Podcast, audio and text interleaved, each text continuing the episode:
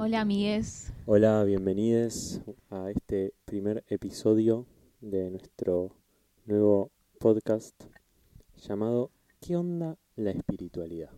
¿qué onda la espiritualidad? Porque hay como bastantes cosas, ¿no? Dentro de todo este nuevo mundillo que emerge, que sucede, y a todo le llamamos espiritualidad. Y hay de todo. La idea entonces es en cada capítulo ir centrándonos en distintos temas que nos atraviesan como, como humanos y abordándolo desde toda esta cosa que llamamos espiritualidad y también, nada, viendo un poco todo lo que le decimos espiritualidad que no tiene nada que ver con eso. ¿Y a qué, le, a qué le decimos espiritualidad? ¿A qué le llamamos espiritualidad? ¿Qué es para vos la espiritualidad? ¿Qué es la espiritualidad, no? ¿Qué es la espiritualidad? De por sí diría que es algo bastante nuevo en Occidente que exista una espiritualidad que no sea la de la iglesia. ¿no? Es algo... Y entonces, claro, hay muchas cosas que me parece que no estamos cazando muy bien de eso.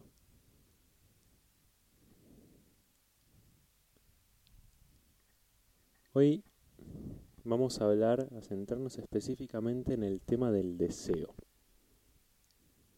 Que me parece un tema interesante porque en mi experiencia, cuando me empecé a meter con esto de la espiritualidad, lo primero que pensé era que había que dejar de desear. ¿A vos te pasó? A mí me pasó, sí. ¿Y qué onda con eso? Em, creo que cuando... Bueno, yo vengo de, una formación secundaria de religiosa, ¿no? Como algo de la forma y muy... Una espiritualidad también. Desde la forma, una forma muy cerrada, ¿no? Em, y, en mi primer profesorado de yoga, cuando llegué a la parte de, tener que reducir mi deseo sexual, como no compartirme con otras personas sexualmente, ahí también como medio que este otro mundo espiritual que yo no lo, no lo relacionaba con la iglesia, también ahí se me vino abajo. Y ahí empecé a hacer como otro, otro camino más. No sé si llamarlo espiritual, como más de estar abierto a la vida y a lo que suceda. ¿A qué le llamaríamos entonces espiritual si no a eso, no? Pero bueno, Claro, creo que el problema está ahí, como qué es para cada uno la espiritualidad. O sea, la definición de espiritualidad para cada uno.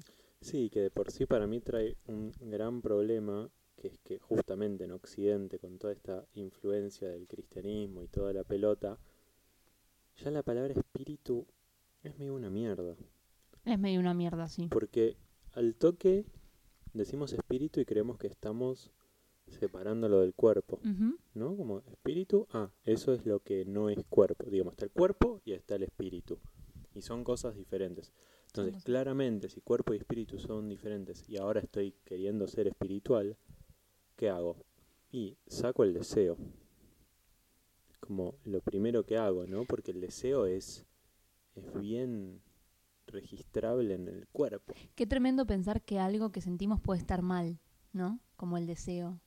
Ujú.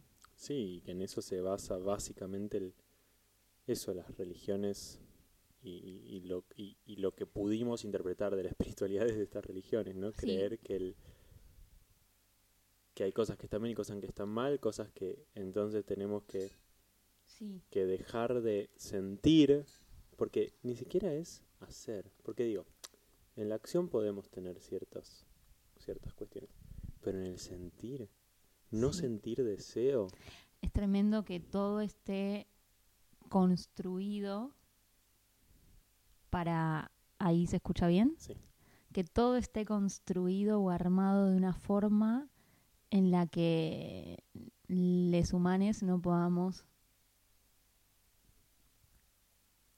permitirnos sentir y hacer lo que lo que nuestro deseo manda, ¿no? Como lo principal en cualquier eso, en cualquier religión, en cualquier hasta cultura eh, lo principal siento que es reprimir el deseo. El deseo y el placer, ¿no? Como reprimir eso a cero, bajarlo y que no haya ahí un deseo propio, sino un deseo que le sirva a. Sí, ¿Me explico? Sí, sí, sí, perfectamente. Me lleva a pensar mucho en lo moldeado que tenemos el deseo, ¿no? Y, o sea, como nos van entrenando para desear plata, para desear éxito, y, y qué es el éxito si no es responder a... O sea, está, haber cumplido muy bien con la expectativa social, cultural que había sobre nosotros, digamos, eso sería el éxito. O sea, si este programa es exitoso, que ojalá lo sea, por favor, que ojalá lo sea. Eh, si lo es, es que hicimos lo que la cultura esperaba que, esperaba que hiciéramos. Sí, de hecho a mí me pasó mucho como de, de sentir que durante mucho tiempo de mi vida, quizás más en la adolescencia, ahí se escucha, ¿no? Tengo como la necesidad de alejar el micrófono de mi cara. Sí, pero si lo Eh, alejas no se te escucha más. Claro. Eh, incluso, va, más que nada en la adolescencia, ¿no? Como de, de sentir un deseo muy diferente al que me decían que tenía que sentir o la educación que yo recibía me decía que tenía que, que sentir y sentía culpa por estar sintiendo eso diferente. Entonces inmediatamente lo reprimía, ¿no? Como no puedo estar sintiendo esto porque es diferente y no entra dentro de, entonces lo reprimo. ¿Y qué pasa cuando reprimís?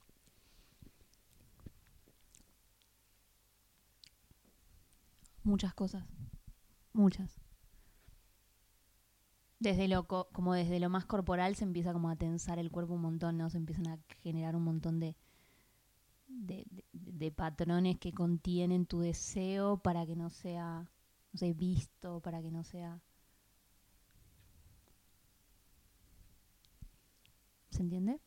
Sí, sí. A mí me dan ganas, como buen estudiante de filosofía que fui, Ujú. De dar un paso atrás y preguntarnos a qué le estamos llamando deseo. ¿No? Y me parece que eso también nos puede acompañar a eso, a, reconocer un poco de qué hablamos cuando hablamos de deseo.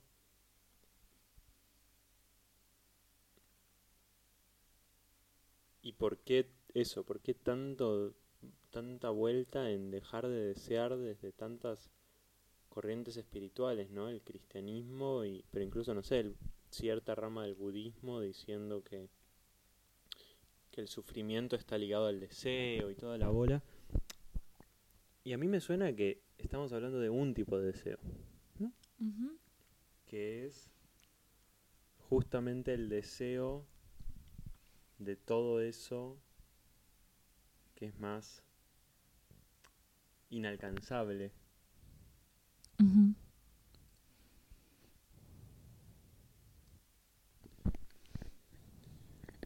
Yo creo que dentro de, la espiritualidad justamente es re importante, me sigue siendo fuerte llamarla espiritualidad, pero bueno, por ahora vamos a sostenerlo un rato hasta que o nos amiguemos con el nombre del programa o lo mandemos en freight churros. Acuérdense que cuando decimos espiritualidad no es otra cosa distinta del cuerpo, es lo mismo que cuerpo.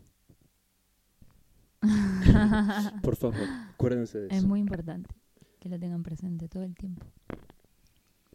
Cada vez que decimos espiritualidad, un link inmediato en la mente que, ah, espiritualidad igual cuerpo, espiritualidad igual cuerpo, ah, ah, ah, corporalidad, corporalidad, corporalidad.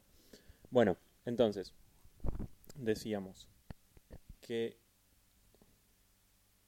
creo que el, el deseo es- justamente implica sufrimiento cuando es este deseo domesticado de un montón de cosas que son re difíciles de conseguir, que la mayoría de veces no conseguimos. O sea, cuando es el deseo de algo.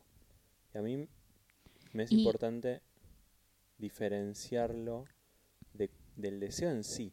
Claro. O sea, de la fuerza del deseo que siento cuando deseo, más allá del objeto de deseo. O sea, el estar des- el estar siendo un ser deseante. Ajá, el estado Mm. deseante, podríamos llamarlo. Y ahí el estado deseante. Entonces, en este estado deseante, para mí justamente tenemos el deseo tan castrado. Y yendo a este, como a esta definición que decías recién de, de espiritualidad igual cuerpo, ¿en qué parte del cuerpo está el deseo, no? Como a mí eh, el estar siendo un ser deseante inmediatamente me lleva como a preguntarme algo de qué necesita el cuerpo ahora. Porque a veces siento que por deseo, como que se asocia a deseo todo lo que es como más intenso, animal, y quizás el deseo sea estar tirado en una cama toda la tarde, Sí. ¿no? Sí, Como sí. algo de la escucha corporal, que el deseo está ahí, Mm. solamente ahí, no es mental. Sí, ahí igual también haría una cierta diferencia entre deseo y necesidad, pero no me quiero abrir tanto hacia ahí todavía. Lo que pensaba es que tiene que ver con esto que decís, me parece que es, digo, venimos teniendo el deseo tan castrado que cómo podemos creer que algo supuestamente espiritual es seguir castrando el deseo. A mí me suena que eso, que es muy importante aprender a honrar y a bancarnos nuestro deseo. Como una parte grosa, o sea, Sí, aprender a, a descubrir, a investigar dónde está nuestro deseo, cuál es nuestro deseo genuino, ¿no? sí. Como y- saliendo de este lugar de, de deseos castrados, mm, respondiendo a cierta forma, como descubrir, o sea, eso, encarar todo el proceso de- del descubrir cómo, cómo soy yo deseando, qué deseo. Sí. Me gusta eso, cómo soy deseando. Digo, además del que deseo, cómo soy claro, cómo deseando. soy deseando. O sea, para mí lo loco es que no, no sabemos desear. No tenemos ni puta idea de cómo desear. y está buenísimo, en parte. Como algo de... de- Para mí es una mierda. No, no, no. Bueno, dependiendo cómo, cómo, cómo lo veamos, pero yo siento que está bueno no saber desear porque no siempre se desea de la misma manera. Como que puede ser todo el tiempo diferente, cómo soy deseando. Claro, creo, creo que justamente cuando digo no sabemos desear, me refiero precisamente a que creemos que hay un deseo que es de una forma y que hay que desear ciertas cosas y que se desean de cierta forma y la la la. Claro. Digo, en ese sentido sí está bueno no saber desear. O sea, en el fondo creo que estamos diciendo es eso, que como es descubrir nuestro modo único de desear y cómo es ir... Habitarnos seres deseantes, ¿no? Sí. Ahí. Sí, sí, sí. Y entonces como, digo, una vez que deseo, también me parece que entra en juego algo de cuánto me banco ese deseo o qué pasa con ese deseo cuando entra en contacto con otros deseos. Mm. Por ejemplo, Como ella, bueno, ahí ya entramos como en el, en el, en el plano vincular. sí, y se va todo un poco a la mierda. Se va todo un poco a la mierda. Recién, por ejemplo, antes de empezar el programa, yo quería sacarnos una selfie para Instagram Y yo no quería. O sea, teníamos deseos diferentes. Entonces, en este caso, bueno, me tocó ceder a mí por un rato y al final terminamos haciendo la selfie con un efecto que eligió ella. Porque yo me quedé cediendo un rato, pero en silencio. O fue un encuentro. Fue un encuentro de cederes. Fue un encuentro de cederes. O sea, para vos cediste. De cederes exteriorizantes y cederes interiorizantes. Se encontraron y surgió el- Videíto. la historia de Instagram. Entonces, yo creo que una vez que el deseo, o sea, una vez que empezamos a reconocer el deseo, a habitarnos seres deseantes. Empieza a aparecer el quilombo de que los deseos se encuentren. Claro, el quilombo de che, desear no es como me lo contaron. Y ahí arranca una- un nuevo capítulo, otra peli, muy diferente. Sí. Y cuando me encuentro con tu deseo y yo estoy más plantado en mi deseo, creo que lo que culturalmente más instaurado tenemos es, bueno, uno de los dos deseos tiene que ganar y el otro perder. Uno se impone y el otro cede. Digo, ¿hacemos la historia o no lo hacemos? Creo que no, no, así como no tenemos ni puta idea de cómo desear, menos todavía tenemos idea de cómo poner a los deseos a conversar. Creo que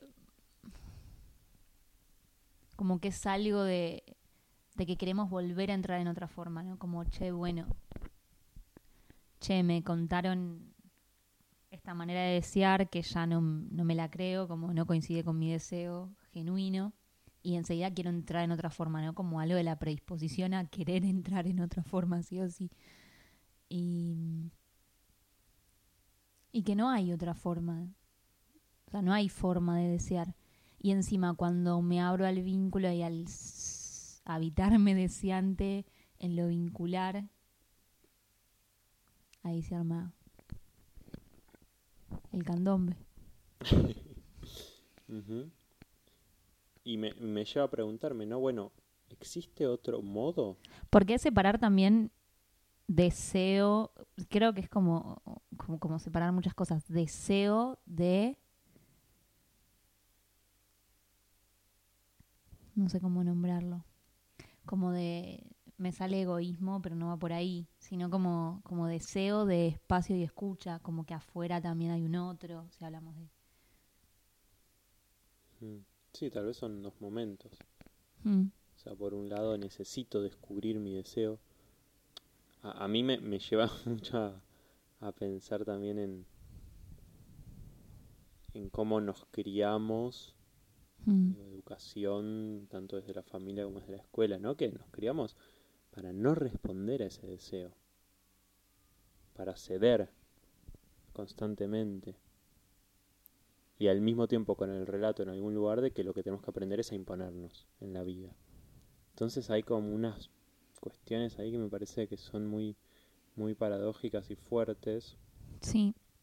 Y que creo que entonces me suena eso, que hay un momento en que necesitamos reencontrarnos con el deseo, con el deseo personal, y que me chupe un huevo un rato de la afuera. Mm. Por lo menos en mi experiencia. Sí, aunque sea para sentirlo, ¿no? Como para estar ahí sintiendo el deseo, ¿no? Para estar. Sí, a veces activarlo. Activando. O sea, yo creo que en mi experiencia, por lo menos, lo, lo que vi es que siempre tenía antes en cuenta la afuera que a mi deseo. Entonces, nunca llegaba a saber qué deseaba. Me sigue pasando bastante igual. Nunca llego a saber qué deseo porque antes pienso cómo el afuera se puede tomar ese deseo.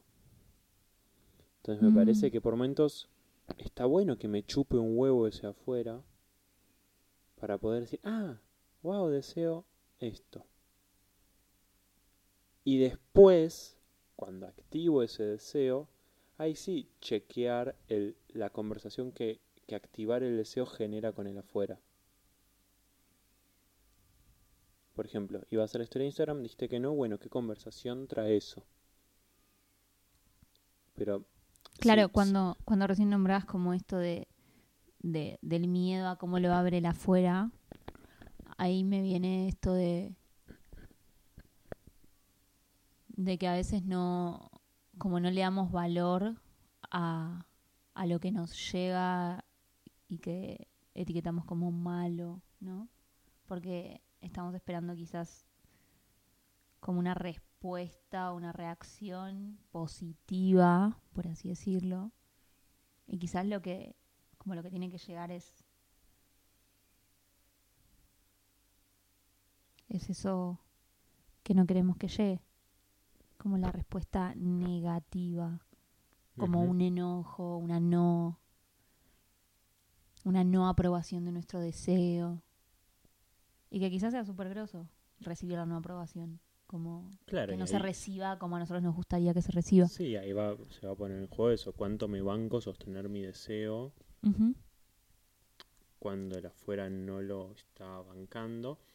Y al mismo tiempo, cuando, o sea, y, y esto para mí es re importante, cuando es momento de bancarme mi deseo, aunque el afuera no lo banque, y cuando es momento de escuchar al afuera, bancar yo, o sea, aflojarle yo al pulso del deseo y dejar que se vuelva a articular a partir del contacto con el afuera.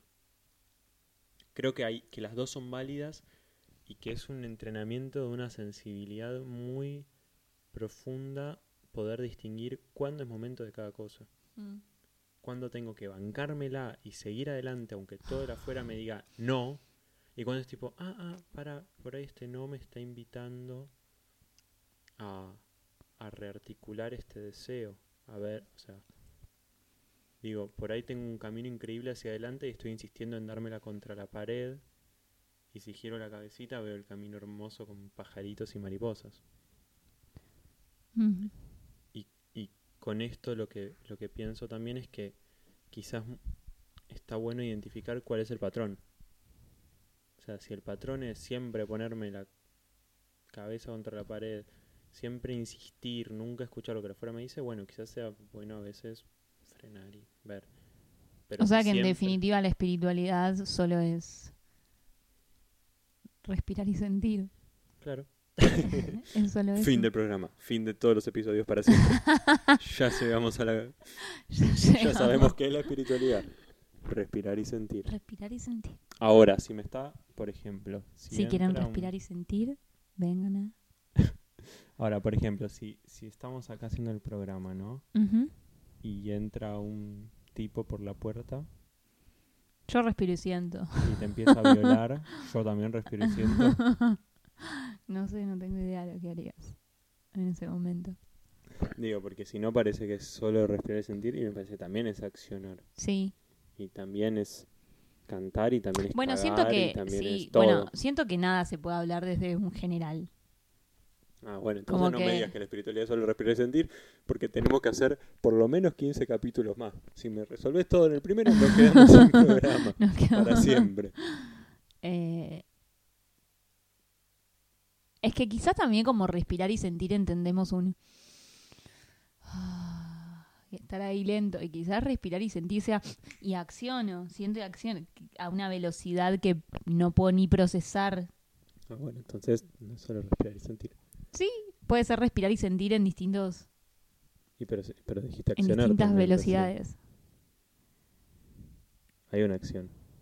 Claro, Porque puede just- haberla. justamente Ponele, depende, no sé. creo que, que No parte sé de nada. esta confusión que estamos abordando Sí. Es también eso, es pensar que la espiritualidad es solo respirar y sentir. Mm. Justa- y ahí Claro, no, en- como en el que hay algo de la- deseo, claro. juego la acción. Como creo que es, es esa misma es como una de las típicas creencias que hay en la espiritualidad. Versito que yo me comí por mucho tiempo y por eso hago este programa de mierda.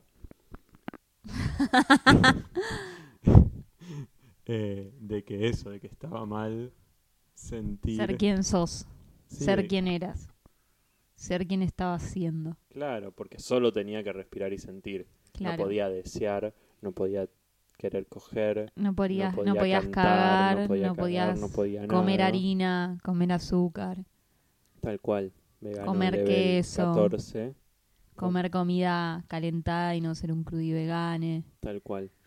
Entonces me parece que es bastante más complejo que solo respirar y sentir. En algún punto no y en otro sí.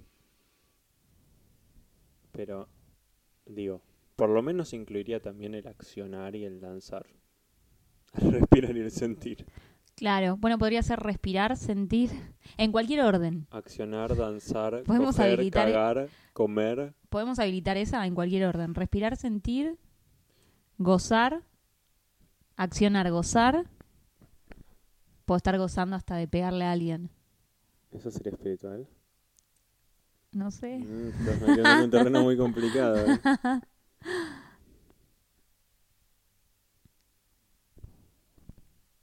Me quedé sin palabras. Nos, nos colgamos ahí. ¿Volvemos al deseo? Volvemos al deseo, sí. Nos fuimos al Si quiero pegarle a alguien. 25. Si quiero pegarle a alguien, si ese es mi deseo, ¿qué Si hago? mi deseo es pegar. Bueno, si mi deseo Bueno, es puedo pegar... estar gozando de pegarle un almohadón para expresar eso. mi ira. Si Esa mi- es si válida. mi deseo es pegar... Ah, y, o sea que hay cosas que, Que no, no son se válidas. Ah, ya me estás, ya me estás castrando. ¿Cómo, cómo? Ya te- Dijiste, eso es válido. O sea que hay cosas que ya no son válidas, ya me estás castrando. Y ahí entramos en otra. Pero volvamos al deseo. Creo que, que igual esto del accionar está muy ligado al deseo. Y me parece, a mí me lleva... O sea, no creo que haya algo que no sea... No creo que haya una emoción que no sea válida. Sí creo que hay acciones que no lo son. ¿Por qué una acción no sería válida? Si yo tengo ganas de matar a alguien y voy y lo mato, yo a mí eso me cuesta considerarlo válido. Es que depende desde dónde nos paremos para validar. O sea, si existe en el mundo es que es válido. En algún punto. Eh, claro. Si no, somos de nuevo los dueños de la moral, de la que sea. Mm. De no matar, pero es una moral más. Que puede ser, no sé. Pero asumir que estamos asumiendo que sabríamos lo que está bien y lo que está mal. Mm. Sí, a mí me suena que gran parte de este viaje, yo diría más bien que tiene que ver con, primero, aprender que sentir y actuar son cosas distintas. Yo puedo sentir enojo y no por eso ir a cagar la trompadas a alguien o ir a matar a alguien. Puedo sentir el enojo y si entiendo que es distinto el actuar y realmente me valido el sentir el enojo, seguramente ni siquiera necesito ir a pegarle a alguien. Ahora, si entraron a robarnos y te están violando, seguramente sí vaya a pegarle a alguien. Y hasta matarlo, no sé, qué sé yo. Entonces, a mí me suena que es importante, por un lado eso, distinguir que sentir y actuar es Mm. distinto y que el sentir es inevitable. Yo siento lo que siento y ahí, pero el actuar sí hay un, una elección de lo que hago. Entonces, si hay una elección, me parece que también hay una responsabilidad. Como, o sea, siento lo que siento y eso es inevitable y puedo sentir un montón de cosas que culturalmente me dijeron que estaban mal y las voy a sentir igual haga lo que haga. Ahora, el actuar me parece que implica una responsabilidad porque eso, porque yo elijo cómo actuar si asumo que es distinto del sentir. Ahora, aún eligiendo cómo actuar, ¿puedo llegar a elegir matar a alguien? No lo sé. Me parece un ejemplo un poco extremo igual para un primer programa. Pero puedo elegir hacer ciertas cosas que culturalmente estén mal y me parece que el tema ahí es eso, es bancarme las consecuencias, ser responsable de las consecuencias. O sea, yo no mataría a nadie ni en pedo por miles de razones mías. Ahora, si entran y nos te están violando, yo no sé si no los mato. No lo sé en ese momento. Me parece que entran un montón de cosas. Y me parece que nos fuimos re a Scorpio de una. Sí. Estábamos una más tranca y vos trajiste Eh, ahí la muerte, qué chabona. Directo al matar. puedo Jugamos un poco, cosas un poco más simples como el desear. Digo, yo puedo desear algo muchísimo y en general lo que hacemos me parece que es eso, es ser como animalitos que deseo y ya estoy haciendo. O deseo y creo que ese deseo está mal y ya lo estoy reprimiendo. Entonces, a mí me, me suena eso, acá hay un espacio intermedio que es el permiso para desear y una vez que me doy el permiso para sentirme este ser deseante que antes decíamos, elegir qué hacer con ese deseo. Sí, arrancar por eso, ¿no? Por investigar cómo es este ser deseante. Y después eso, elegir. Quiero cómo se llevarlo a cabo. ser un ser deseante. Y después eso, ¿quiero llevarlo a cabo o no quiero llevarlo a cabo? Si lo llevo a cabo y me encuentro con limitaciones, ¿quiero insistir o quiero ceder? O quiero también sostener el deseo mientras la otra persona sostiene su deseo y vemos qué creatividades emergen en Se sostener. me está viniendo un- una secuencia a la cabeza. A ver. Una, una secuencia en Bolivia. Contala. Eh, yo estaba viviendo en, en una casita que quedaba como a cuatro kilómetros subiendo la, la montaña,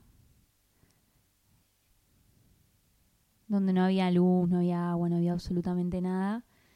Y tenía que bajar porque nos estaban esperando en un, en un hotelcito del pueblo, una familia que habíamos conocido muy hermosa, que nos hospedó varios días y teníamos que bajar y yo estaba como medio, se me estaban moviendo algunas cosas con algo de que no nos habían mandado un mensaje para ver si llegábamos, como no nos habían escrito el último día, había quedado medio el- el- la invitación de hace una semana atrás, pero no habíamos hablado durante toda la semana. Y yo quería bajar al pueblo, yo estaba muy cansada de la caminata, teníamos mucho, mucho peso y yo quería llegar al pueblo y comer algo. Y yo quería ir directo a la casa donde nos estaban esperando porque veníamos de una caminata larga Y además porque flasheaba que las personas nos habían dicho que vayamos a la mañana, ya era el mediodía y no quería caerles tan tarde. Claro, o sea, una luna en Leo vinculándose con una luna en Virgo. Claro. Para que nos entiendan algo de astrología. Para quienes entiendan de astrología. Eh, y estuvimos un rato dándole conversación en la plaza del pueblo. Eh, tuvimos Problema técnico. un problema técnico. Nos quedamos... O sea, la programé exactamente para que no pase esto porque yo me había pasado un par de veces. Ah, mira, sigue ahí. Bueno, no sé en qué parte nos quedamos, pero eso, nos, que- nos quedamos ahí conversando un rato en la plaza sobre, sobre estos deseos diferentes. Y yo no quería ceder y él tampoco. No, no podíamos estar ni yendo a comer a un lugarcito de, ahí cerquita de, de la plaza por el pueblo, ni, ni estábamos cam- encaminados hacia el hotelcito. Y a la vez yo insistía en algo de, bueno, ¿qué pasa si no cedemos ninguno? Claro, y sostenemos esta tensión. Ajá, Porque estábamos medio en una conversación tensa. Ajá, ¿qué pasa si nos salimos a sostener esta tensión deseando cosas diferentes y no elegimos rápidamente, Ceder a un deseo y claro, que uno ceda y el otro gane? Y nos sentamos en un... Yo, yo entré en una más de enojo y empezar a caminar como, bueno, bueno, vamos al hotel, vamos al hotel, como que entré en una más... Más de dejar mi deseo de lado y, ceder al otro. Y nos sentamos en una callecita a conversar un poco eso. Y, y eligiendo, bueno, sostener la atención, a ver hacia dónde nos llevaba. Yo sentía que no nos iba, iba a llevar a ningún lado, como que en definitiva íbamos a tener que, alguno iba a tener que ceder. Y yo estaba seguro de que no hacía falta ceder. O sea, estábamos en una nueva capa de discusión. Digo, estaba por una discusión de vamos al hotel o vamos a comer algo. Y en segundo lugar la capa de que alguno ceda, que ninguno ceda. Y, y en, este, en medio de esta tensión y el sostenerla, cae una camioneta con las personas que eran las como las dueñas de este hotelcito, quienes estaban viviendo ahí y quienes nos habían invitado. Che, los estamos esperando, como que hacen acá sentados en la calle, vengan. Como algo de que la, no sé, como que la vida se dio a nosotros, como algo de, de eso, de, de que no, hizo falta decidir, sino que simplemente nos abrimos a, sosteniendo la atención, nos abrimos a, a lo que tenía que, que suceder. Claro, y ahí le dijimos, no, pasa que queríamos, acabamos de llegar y queríamos comer algo. Y dice, ah, bueno, bueno, vayan a comer, nosotros les llevamos las cosas y los esperamos. O sea, de pronto todo era color de rosas.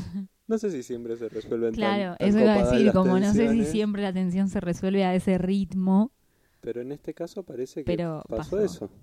Pasó que sostuvimos la tensión de deseos diferentes y de pronto hubo una resolución inesperadísima y recopada. Así que bueno, sostengan sus deseos cuando se encuentren con otros hasta que aparezca la decisión adecuada. Ese es el mensaje que les queríamos dar hoy. Amén. Amén. Porque a todo esto, Amén. Yo, yo quiero decir algo antes de terminar este primer programa. Quiero plantar una bandera no a las frasecitas imperativas en Instagram, en Facebook, que me dicen lo que tengo que hacer. Odio, detesto las frases imperativas que me digan desea, no desees, que me digan lo que tengo que hacer, me da por las pelotas. Lo tenías que decir antes de terminar nuestro primer programa. Amén. Amén. Entonces, bueno, esto estamos ya en una instancia de cierre, ¿no? Yo creo que sí, porque si no yo empiezo a entrar en otras. Y nos quedó ahí una también del deseo, ¿no? Que venimos charlando. Pasa que el deseo yo creo que podemos entrarle varias horas, incluso invitar personas a que vengan a hablar del deseo y Sí, por ahí un... citar autores que hablen del deseo. Sí, es posible Poesía, que música. sigamos teniendo programas sobre el deseo porque somos criaturas muy deseantes. Sí. O sea que no somos espirituales. No, mentira. Somos espirituales y decimos, o no somos espirituales. Me cago en la espiritualidad. Ese podría ser el, el nombre aledaño del programa. Del programa Me cago en la espiritualidad. Sí. Así que bueno. Me lo imaginé como un título en grande, la espiri- en la espiritualidad, y abajo chiquitito, me cago. Si La espiritualidad, dos leer. puntos, me Me cago. cago. Bueno, pero sí, hay, hay una última cosita que a mí me ganas de nombrar el deseo, que es justamente cuando deseo y no se cumple lo que deseo. Y que una que venimos conversando acá con Maga es, ¿qué pasa si eso responde a otro deseo? Mm, ¿Qué pasa si cuando yo deseo algo, por ejemplo, yo quiero ir a comer una pizza, y llego a la pizzería y pasan un montón de cosas que no formaban parte de ese deseo inicial? Bueno, la que venimos tirando, agárrense bien, es que ese era mi deseo profundo. Lo que pasa siempre es mi deseo profundo, aunque no me dé cuenta de eso. La tiré. Wow, el otro día estaba hablando con un amigo. eh, yo estaba comiendo una avena. Una avena con canela y Eh, Yo creo que si decís una avena, parece que estabas comiendo una Una avena, del cuerpo. estaba comiendo avena. Avena, el cereal. El cereal. el cereal. No, no es, les No juro me que no es comí mi caníbal. propia avena. Ni las de otros. Les juro que no es caníbal. Vengo conviviendo con ella hace tiempo. No es caníbal. Realmente, créanme. A veces parece que sí. A veces lo dudo. Bueno, ya no lo voy a afirmar tan firmemente. Creo que no es caníbal. Eh, continúo. Por favor. Estaba comiendo avena con canela y cacao, como todo muy, muy saludable y espiritual. y un amigo me dice, wow, qué rico eso, yo estaba por comerme unas facturas. Y yo le digo, ¿querés? Y me dijo, no, no, creo que, que voy a ceder y me voy a comprar unas facturas. Y estaba como en duda, ¿no? Como algo de que no, comer harina y azúcar, todos refinados. Va a tener dulce de leche y pastelera. Entonces llegamos como a la conclusión de que si verdaderamente lo deseas, es medicina. Si lo deseas, es medicina. Si lo deseas, es Si medicina. lo deseas, es medicina. La medicina no es eso que te cuentan que es. La medicina es tu deseo. Estar siendo un ser deseante y estar en contacto y habitando tu deseo. y bancándote o abriéndote esta posibilidad de que eso que sucede en última instancia siempre es tu puto deseo. Bueno, vamos cerrando. Yo creo que ya podemos. Vamos cerrando, a mí yo... Igual me encanta, ¿eh? yo podría seguir siete horas más. Sí, pero existe la gente que lo escucha o eso creemos. Claro. Tal vez alguien lo esté escuchando de una vez y, y estaría bueno. Además, yo Pero yo creo me- que quienes, quienes no quieren que sigamos siete horas más ya dejaron de escuchar. Puede ser. Pero bueno, además yo solo me comí una de las tres facturas que tenemos. Yo me comí las tres. Y veo que mi tanto. medicina necesita llevarse a cabo. Así que bueno, nos veremos en el próximo programa. Gracias Maga por este flash. Gracias a vos por este flash. Ya, ya, ya. Y, y de paso terminamos contándoles que se viene un taller de tantra para parejas, un Uh. ciclo Sí, muy rico, muy rico. para las parejitas que quieran investigar un poco más profundo su vínculo de pareja con vale traer todos los mambos y todos Sí, los como- placeres y todos los deseos y todos los miedos y todo Me viene como como esto de, de, cómo es descubrir el placer de como de ese vínculo, ¿no? Como abrirme a lo sutil, como esto, esta investigación de, de salir de lo que nos contaron de cómo es una pareja o cómo debe funcionar o cómo tengo que desear en pareja.